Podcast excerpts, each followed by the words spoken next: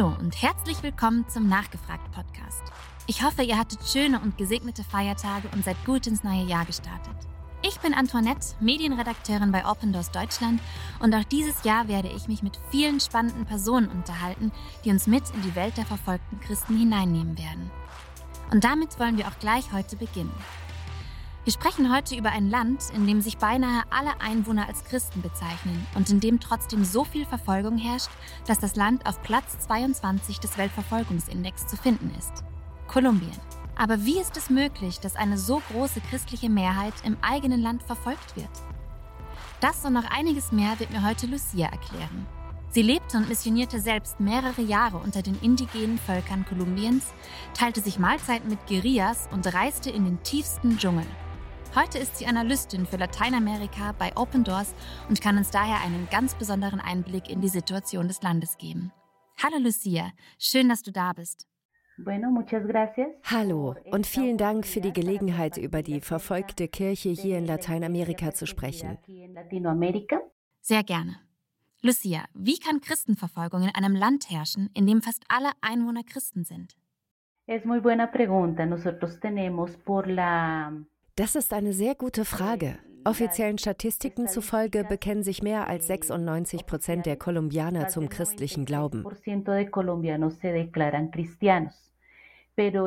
Doch dieses Bekenntnis zum Christentum beruht auf Tradition. Das heißt, viele Menschen sind nominelle Christen, die meisten davon Katholiken, aber sie bezeichnen sich als Christen. Die treibenden Kräfte der Verfolgung der kolumbianischen Christen sind Korruption und organisiertes Verbrechen. Das ist vor allem bei Kirchen der Fall, die in abgelegenen Gebieten, wie beispielsweise dem Dschungel liegen, in dem ich auch unterwegs war. Aber auch in den meisten ländlichen Gebieten, in denen kriminelle Gruppen die Kontrolle haben, ist Verfolgung für viele Menschen Realität.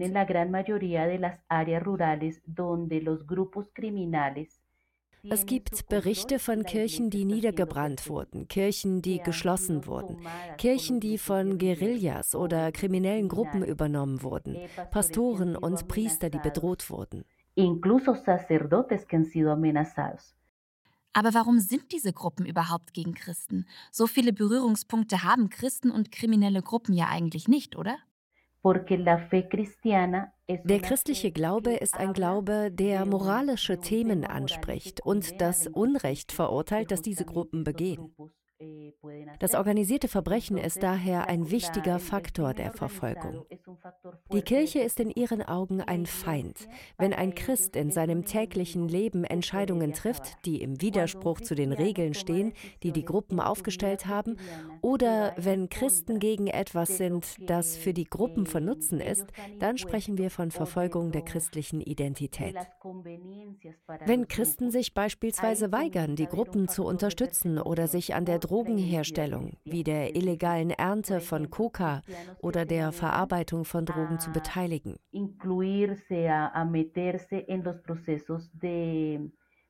Es gibt Christen, die sich entscheiden, ihren christlichen Prinzipien zu folgen und sich nicht rekrutieren lassen.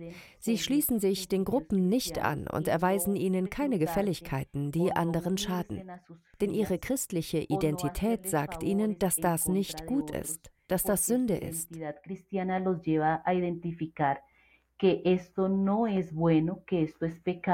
Wenn Pastoren die Menschen ermahnen, dass es einen besseren Weg gibt und dass dieser nicht darin besteht, den Interessen krimineller Gruppen zu folgen, werden sie zur Zielscheibe der Verfolgung, denn das steht in völligem Gegensatz zum Nutzen der kriminellen Gruppen.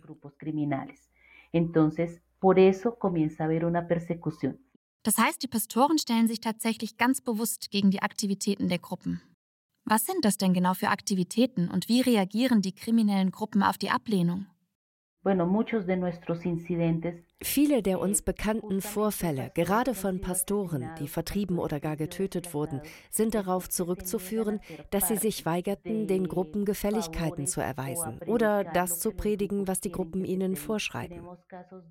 Es gibt Fälle, in denen Gruppen nicht nur die Guerilla, sondern auch die Paramilitärs und andere kriminelle Gruppen wollten, dass ein Pastor seine Position nutzt, um die Gemeinde davon zu überzeugen, etwas zum Vorteil ihrer Gruppe zu tun. Es gibt Pastoren, die sich weigern, finanzielle Zuwendungen anzunehmen, weil sie wissen, dass sie aus Geldwäsche stammen. Es gibt Pastoren, die sich weigern, junge Menschen davon zu überzeugen, sich Guerillagruppen anzuschließen. Es gibt Pastoren, die mit jungen Frauen darüber sprechen, dass es nicht gut ist, wenn sie sexuelle Dienste verrichten und sie ihre Jungfräulichkeit bewahren sollen, weil das biblische Prinzipien sind que conserven su pureza sexual, porque son los principios bíblicos. Ahí so werden sie zur Zielscheibe der Verfolgung, weil es dem Willen der Gruppen völlig zuwiderläuft. Es gibt sogar Pastoren, die wegen ihres Gebets verfolgt wurden. Sie brachten die ganze Kirche zum Beten und Fasten zusammen. Doch zum gleichen Zeitpunkt entdeckte das Militär Kokainlieferungen bzw. Kokainlabore. Und die betroffene Gruppe war der Meinung, dass sie wegen der Gebete der Christen entdeckt wurden. Und darum verhindern sie Jugendtreffen und Gottesdienste und schließen Kirchen, weil diese für sie eine Bedrohung darstellen. Leider ist das organisierte Verbrechen aber nicht die einzige Gruppe, von der in Kolumbien Verfolgung ausgeht.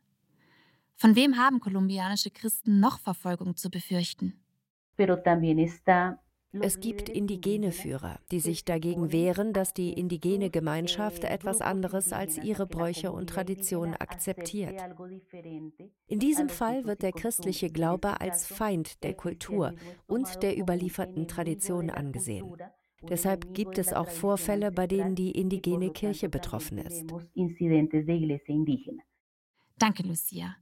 Wir konnten jetzt schon einen ganz guten Einblick gewinnen, wie die christliche Mehrheit im Land und die gleichzeitige Christenverfolgung zusammenpassen. Aber was mich jetzt natürlich auch interessiert, ist, wie die Bevölkerung Kolumbiens die Situation wahrnimmt. Wird die Religionsfreiheit, die im Land ja offiziell gilt, von der Bevölkerung auch so anerkannt und wahrgenommen? Oder ist das Thema der Verfolgung allgemein bekannt? Genau das ist eine weitere wichtige Herausforderung, diese Verfolgung innerhalb des Landes sichtbar zu machen. Denn es gibt in Kolumbien immer noch viele Menschen, die nicht glauben, dass es dort Verfolgung gibt. Wie können wir rechtfertigen, dass wir in einem Land mit einer christlichen Mehrheit und einem Gesetz der Religionsfreiheit auf Platz 22 des Weltverfolgungsindex stehen? Das wird nicht verstanden, weil die Menschen sich nicht die Zeit nehmen, die leidende Kirche zu verstehen. Die Mehrheit der leidenden Kirchen bzw. die verfolgte Kirche befindet sich in den Regionen, in denen die Regierung die Kontrolle verloren hat. Das heißt in Regionen, in denen die Gewalt stark ausgeprägt ist ist. Diese Realität sichtbar zu machen, ist eine große Herausforderung für die Kirche. Die verfolgte Kirche ist manchmal sehr allein, weil nicht geglaubt wird, dass es in Ländern mit Religionsfreiheit wie Kolumbien Verfolgung gibt. Und das gilt für mehrere lateinamerikanische Länder. Y esa es una verdad en varios países de Latinoamérica. Ich habe vorhin schon kurz deine Vergangenheit erwähnt. Du hast nämlich 15 Jahre lang als Missionarin unter indigenen Gemeinschaften in Kolumbien gearbeitet. Da du auch Lehrerin bist, haben dir die Guerillas Zugang zu bestimmten Gebieten im Dschungel gewährt und so konntest du viele Indigene mit dem Evangelium erreichen. Hast du in dieser Zeit auch Selbstverfolgung erlebt? Ja, ich war nicht wegen meinem Beruf als Lehrerin im Dschungel, sondern wegen meiner missionarischen Berufung. Ich hätte meinen Beruf auch einfach in meiner Heimatstadt Bogotá ausüben können, ohne mich diesen Situationen auszusetzen. Sin haberme expuesto a estas situaciones aber meine Berufung als Missionarin hat mich dazu gebracht, gehorsam zu sein und in diesen Situationen bzw. an diesen Orten zu sein. Aus diesem Grund ist es mir auch wichtig klarzustellen, dass ich nicht direkt verfolgt wurde, weil ich Christin bin. Ich wurde wegen der Entscheidungen, die ich auf der Grundlage meines christlichen Glaubens getroffen habe, verfolgt. Ich habe mich beispielsweise Entscheidungen krimineller Gruppen widersetzt, um weiter ins Landesinnere gehen zu können. um andere Gemeinschaften zu besuchen und das Evangelium zu verkünden. Meine Berufung als Missionarin und meine Identität als Christin hat mich also in schwierige Situationen gebracht. Als ich unterwegs zu verschiedenen indigenen Gemeinschaften war, gab es zum Beispiel Situationen, in denen ich einige Stunden oder auch einen ganzen Tag lang in verschiedenen Guerillalagern festgehalten wurde. Sie wollten uns ihren Standpunkt klar machen und emotionalen Druck auf uns ausüben. Die Frage war immer, warum seid ihr hier? Und ich erklärte ihnen immer, dass es der Gehorsam gegenüber der Entscheidung war, an diesem Ort zu dienen. Natürlich, ohne meinen christlichen Glauben dabei offen zu erwähnen. Wenn du davon berichtest, dass du im Lager der Guerillas festgehalten wurdest und Zeit mit ihnen verbracht hast, dann stelle ich mir das ziemlich unheimlich vor. Wie muss man sich die Guerillas vorstellen? Im Zusammenleben sind die Guerillas freundlich, solange man ihren kommunistischen Idealismus nicht antastet. Das heißt, sie reden nett mit dir und sind respektvoll. Als sie mich festhielten, teilten sie sogar ihr Mittagessen mit uns. Es bestand aus ganz einfachem Reis. Sie nennen ihn Guerilla-Reis, weil sie alles reinmischen, was sie gerade zur Verfügung haben. Es gab ihn also mit Kartoffeln oder Nudeln, was auch immer gerade da ist, Sardinen. Es war komplett durchmischt. Trotzdem waren sie so freundlich, uns ein Mittagessen anzubieten. Aber wenn man dann nach einer Möglichkeit sucht, mit ihnen das Evangelium zu teilen und sie zu ermutigen, um sie wissen zu lassen, dass es nicht richtig ist, was sie tun, wird ihre Haltung sofort sehr radikal und sie können aggressiv werden. Jetzt hat sich aber in Bezug auf die Guerillas etwas in den letzten Jahren getan. Denn am 24. November 2016 wurde ein Friedensvertrag von der Guerilla-Organisation FARC und dem kolumbianischen Staat unterzeichnet, der den jahrzehntelangen Konflikt im Land beenden sollte. Was hat sich seit diesem Friedensvertrag getan? Gibt es spürbare Veränderungen, insbesondere für die Christen im Land? Die Lage in Kolumbien ist sehr ernst. Es ist wichtig zu verstehen, dass der Krieg in Kolumbien nie zu Ende gegangen ist. Es ist traurig, aber wir haben immer noch einen bewaffneten Konflikt. Der Friedensprozess war nur eine Show für die Öffentlichkeit, aber eigentlich war es kein wirklicher Prozess. An Orten wie dem Dschungel, in dem ich gedient habe, ist die Situation heute dieselbe wie damals. Es sind immer noch dieselben Probleme insbesondere in vielen Regionen des Landes, in denen die Regierung ihre Legitimität verloren hat. Das heißt, wo die Regierung nicht vor Ort sein kann. Mit dem Friedensprozess 2016 kam ein erschwerender Faktor hinzu, nämlich die Diversifizierung der Gruppen. Zum Beispiel gab es dort, wo ich gedient habe, früher nur die FARC-Guerilla. Und diese war in Fronten aufgeteilt, also in Gruppen. Donde yo serví estaba solo la guerrilla de las FARC. Nach dem Scheitern des Friedensprozesses haben sie sich jedoch in neue Gruppen aufgeteilt und es sind zudem auch noch neue Gruppen aufgetaucht. Damit bringen sie die Gesellschaft und die Kirche in eine sehr viel riskantere Situation. Denn früher hatte nur eine Gruppe das Sagen, jetzt sind es mehrere. Alle wollen die Kontrolle über das Land haben und daher kämpfen sie mit viel mehr Gewalt. Wenn zum Beispiel eine Gruppe kommt und droht, kommt am nächsten Tag die andere Gruppe und droht. Sie nehmen auch oft jemanden mit, um zu zeigen, ich bin mächtiger als die anderen.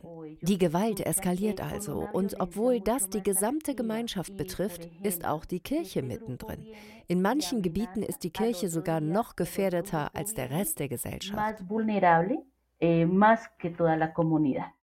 Letztes Jahr wurde Gustavo Petro als Präsident von Kolumbien gewählt. Sein Ziel ist Pass total, was auf Deutsch vollkommener Friede bedeutet. Ist durch ihn eine Veränderung für die Situation der Christen zu erwarten? Wow, es una pregunta interesante y dolorosa. Das ist eine interessante und zugleich schmerzhafte Frage, denn Gustavo Petro steht für genau diesen Umstand der Gewalt. Er war ein Guerillakämpfer und der Anführer einer der Gruppen, aber er legte im richtigen Moment die Waffen nieder und ergab sich sozusagen. Sein Denken und seine politischen Ideale sind jedoch weit entfernt von den moralischen Werten, die in der Bibel geschrieben stehen. Obwohl er sich nicht absolut gegen das Christentum ausgesprochen hat, ist er eine Person, die nicht gerade die Werte des moralischen Glaubens vertritt. Eh, es gibt immer mehr Regierungsvertreter, die sehr gegen christliche Werte eingestellt sind. Sie sind erklärte Atheisten, die sich offen gegen das wenden, was wir als christliche Bewegung bezeichnen würden. Und es haben sich verschiedene Umstände herauskristallisiert, die sehr gegen die Kirche gerichtet sind. Zum Beispiel wird im Moment entschieden, ob die Kirchen Einkommensteuer zahlen müssen oder nicht. Es wird erwogen, dass die Kirchen nicht mehr als religiöse Einrichtungen Einrichtungen, sondern als Unternehmen betrachtet werden sollen. Mit Gustavo Petro und nicht nur mit ihm, sondern auch mit den unteren Ebenen der Bezirks- und Gemeinderegierungen wird das christliche Anliegen in Kolumbien immer weniger sichtbar. Hacia menos visibilidad del tema cristiano en Colombia. Was denkst du, wie es weitergehen wird und wie die Zukunft der Kirche in Kolumbien aussieht? Wir haben den Gemeinden immer gesagt, dass eine Kirche, die nach christlichen Prinzipien lebt, auch eine Kirche ist, die verfolgt werden wird. Es wird sehr schwierig sein, dem Drogenhandel und dem Krieg ein Ende zu setzen. Das bedeutet, dass sich die Kirche weiterhin mittendrin befindet. Eine Kirche, die weiterhin die prophetische Stimme predigen will. Eine Kirche, die weiterhin die biblische Wahrheit predigen will. Eine Kirche, die weiterhin mit Kindern und Jugendlichen arbeiten will, um die nächste Generation in der Kirche zu stärken, wird eine Kirche sein, die weiterhin verfolgt werden wird. Und die Kirche weiß das. Die Kirche weiß, dass sie, solange sie an ihrem christlichen Glauben festhält, immer wieder von verschiedenen Fronten angegriffen werden wird von den Fronten, die alle Spuren des christlichen Glaubens in unserer Gesellschaft auslöschen, ausgrenzen und beseitigen wollen.